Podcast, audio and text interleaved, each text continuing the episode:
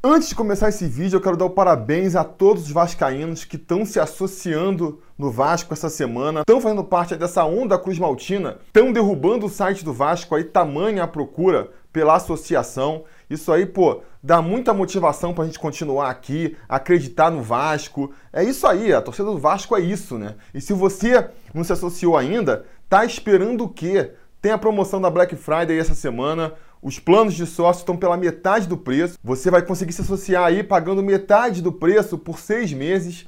Acho difícil de no futuro ter uma promoção melhor do que essa. Então vai lá em sóciogigante.com e já se associa logo. Porque não se enganem, amigos. O Vasco só é Vasco por causa da sua torcida e é só a sua torcida que vai fazer o Vasco voltar a ser Vasco. E bora pro vídeo agora.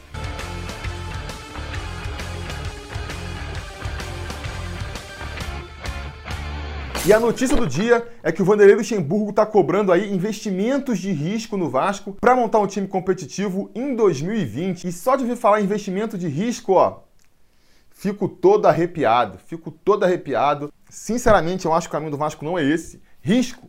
Risco é uma coisa que o Vasco não pode correr, né?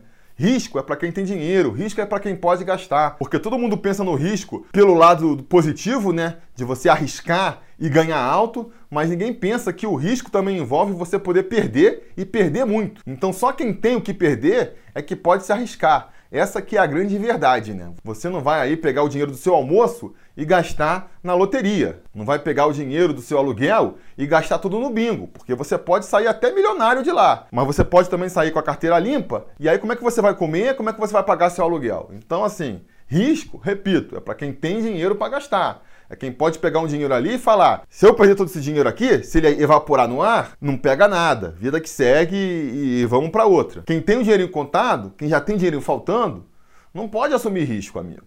E o Vasco está nessa situação, né?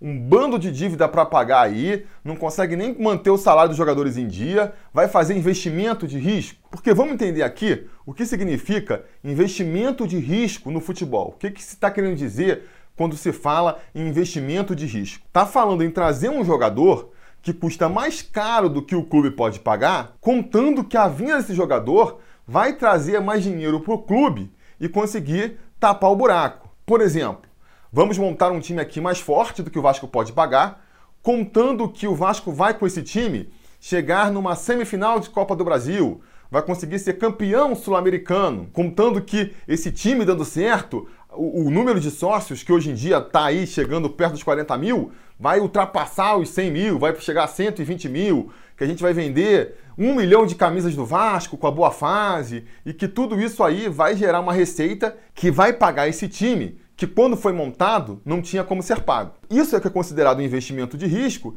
e eu falando isso aqui para você, você pode pensar, porra, é isso, é isso mesmo, é isso que o Vasco tem que fazer, tem que arriscar tudo. Só que, galera, isso pode não acontecer, né? Esse é o melhor dos cenários. Mas e o pior dos cenários? E se o Vasco monta um time desse e, e não consegue chegar nem numa semifinal da Copa do Brasil, perde na primeira fase para um boa esperança da vida aí, não consegue ser campeão da Sul-Americana, de novo, é eliminado aí por uma LDU, por um Desportivo Quito da vida, um time desses aí que a gente nem ouviu falar. E aí, o programa de sócios não decola. E aí as camisas não são vendidas no número que se esperava. E aí?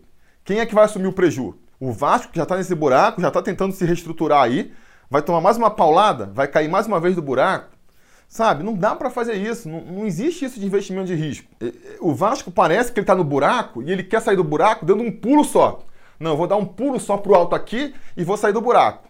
E aí fica pulando, pulando, não consegue e nunca sai do lugar. Sabe, ao invés de ir passo a passo, não, eu vou escalar esse buraco. O buraco é tão fundo que eu tenho que escalar, eu tenho que ir passinho por passinho. Vai demorar mais? Mas eu garanto que sai do buraco. Ao invés de fazer isso, o Vasco fica querendo dar um pulo só para tentar com um pulo só sair do buraco e nunca sai, nunca sai do mesmo lugar. Porque com um pulo só, você não vai conseguir sair. Então, é, é, eu repito nisso, e cara, nessa temporada eu vou insistir muito nisso. Eu sei que não vai acontecer, mas eu vou insistir muito nisso. O Vasco tem que mudar a mentalidade. Tem que parar de pensar sempre da mesma maneira, sabe? O Vasco tá tentando montar o elenco aí da mesma maneira há pelo menos cinco anos. Pelo, não vou nem antes do canal existir, não vou nem entrar nesse mérito. Desde que o Sobre Vasco existe, que o Vasco tenta fazer o time da mesma maneira.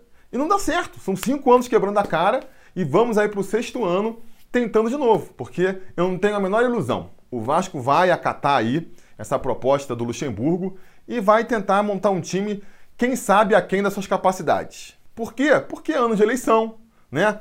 O Campelo, ele quer se reeleger, por mais que não admita publicamente. E ele sabe. Ele sabe que se ele montar um time competitivo agora, se ele montar um time capaz de fazer uma graça aí, a torcida do Vasco vai esquecer a maneira como ele chegou no poder, vai esquecer que a gente teve um time que quase foi rebaixado em 2018, que em 2019 também teve um ano mais tranquilo, mas muito por conta das circunstâncias, não chegou a fazer uma equipe que em nenhum momento realmente empolgou o torcedor o torcedor vai esquecer de tudo isso. Se em 2020 monta um timaço, o torcedor esquece disso e é capaz do Campelo ser reeleito. E cara, aqui não é nenhuma crítica direta ao Campelo, não, porque todo presidente do Vasco faz isso. Todo presidente do Vasco se elege já sabendo que vai ficar três anos na frente do clube e que no terceiro ano é o ano que tem que montar o timaço para tentar se reeleger. Que não é nenhum pensamento errado. Você fazer um planejamento de três anos é um pensamento certo. O problema é quando chega no último ano, independente de ter feito trabalho bom ou não, independente de ter juntado dinheiro para fazer um time bom ou não, vai lá e gasta.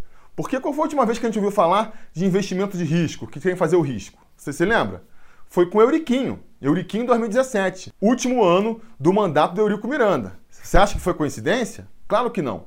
Fizeram isso para tentar uma reeleição aí, né? Tentar montar um time competitivo que permitisse a reeleição do Eurico Miranda. Montou um time ali que, mal bem, é, chegou numa Libertadores, né? Foi aí a, a melhor posição do Vasco em muito tempo no Campeonato Brasileiro, sétimo lugar, mas a conta veio em 2018. Em 2018 a gente viu o buraco em que o Vasco estava muito por ter montado um time ali competitivo em 2017. Teve o Anderson Martins saindo sem receber nenhum salário, um bando de jogador saindo pela porta dos fundos. Muito ali porque o Eurico queria desmontar o time para o seu sucessor, mas muito também porque não tinha mais dinheiro. A gente viu o buraco em que o Vasco se meteu. E repito, não é coisa só de Eurico, porque com o Roberto Dinamite foi a mesma coisa, né? Montou um time mais modesto em 2009, depois melhorou um pouquinho em 2010. Em 2011, fez aquele time que foi ser campeão da Copa do Brasil, vice-campeão do Brasileiro. Em 2011, não por coincidência, ano de eleição. Ano em que o Roberto Dinamite conseguiu aí a reeleição com 92% dos votos.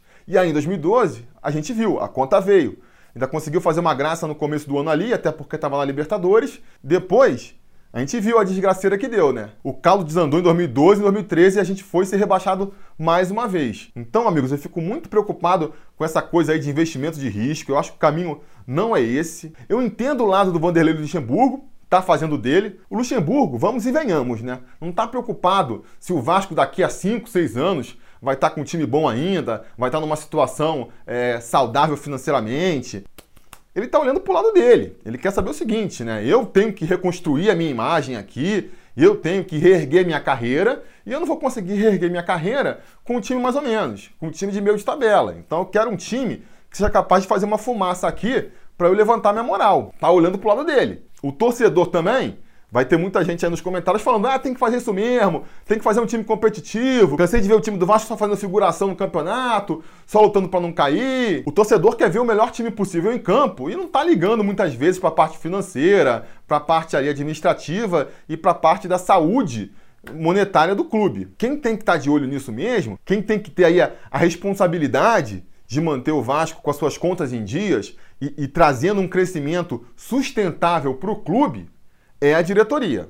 É a diretoria do Vasco, né? E eu espero, e eu espero que essa diretoria aí, que gosta de encher o bocão para falar, que está fazendo uma administração de austeridade, que está recuperando o Vasco financeiramente, que está reestruturando o Vasco da Gama, chegue nesse ano de eleição e mantenha esse discurso na prática. Eu sei que eles vão gastar mais, já anunciou que vai gastar mais esse ano, que vai tentar montar um time mais competitivo, vai buscar aí a reeleição, beleza, é parte do jogo, faz aí, mas com responsabilidade.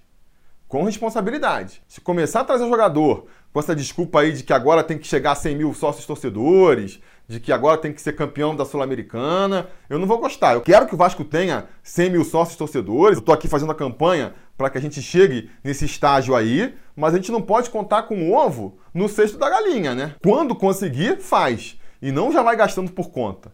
Gastar por conta aí, a gente sabe como é que termina, né? Enfim, é isso aí que eu tinha para dizer por hoje. Vou, que nem já falei aqui, voltar a esse assunto no futuro, falar aí sobre como eu acho que o Vasco deveria montar a equipe para 2020, como eu acho que o Vasco vai montar Vamos discutir muito isso por aqui ainda. Então, se você não quer perder esse vídeo, não se esqueça aí de curtir o vídeo, assinar o canal, ligar o sininho de notificações, comentar aí embaixo o que você acha sobre isso. Isso tudo é importante porque faz com que o YouTube saiba que você gosta aqui do Sobre Vasco e aí ele te avisa quando tiver vídeo novo aqui no canal e aí você não perde nenhum conteúdo aqui do Sobre Vasco. Beleza? Isso era o que eu tinha para dizer por hoje e a gente vai se falando.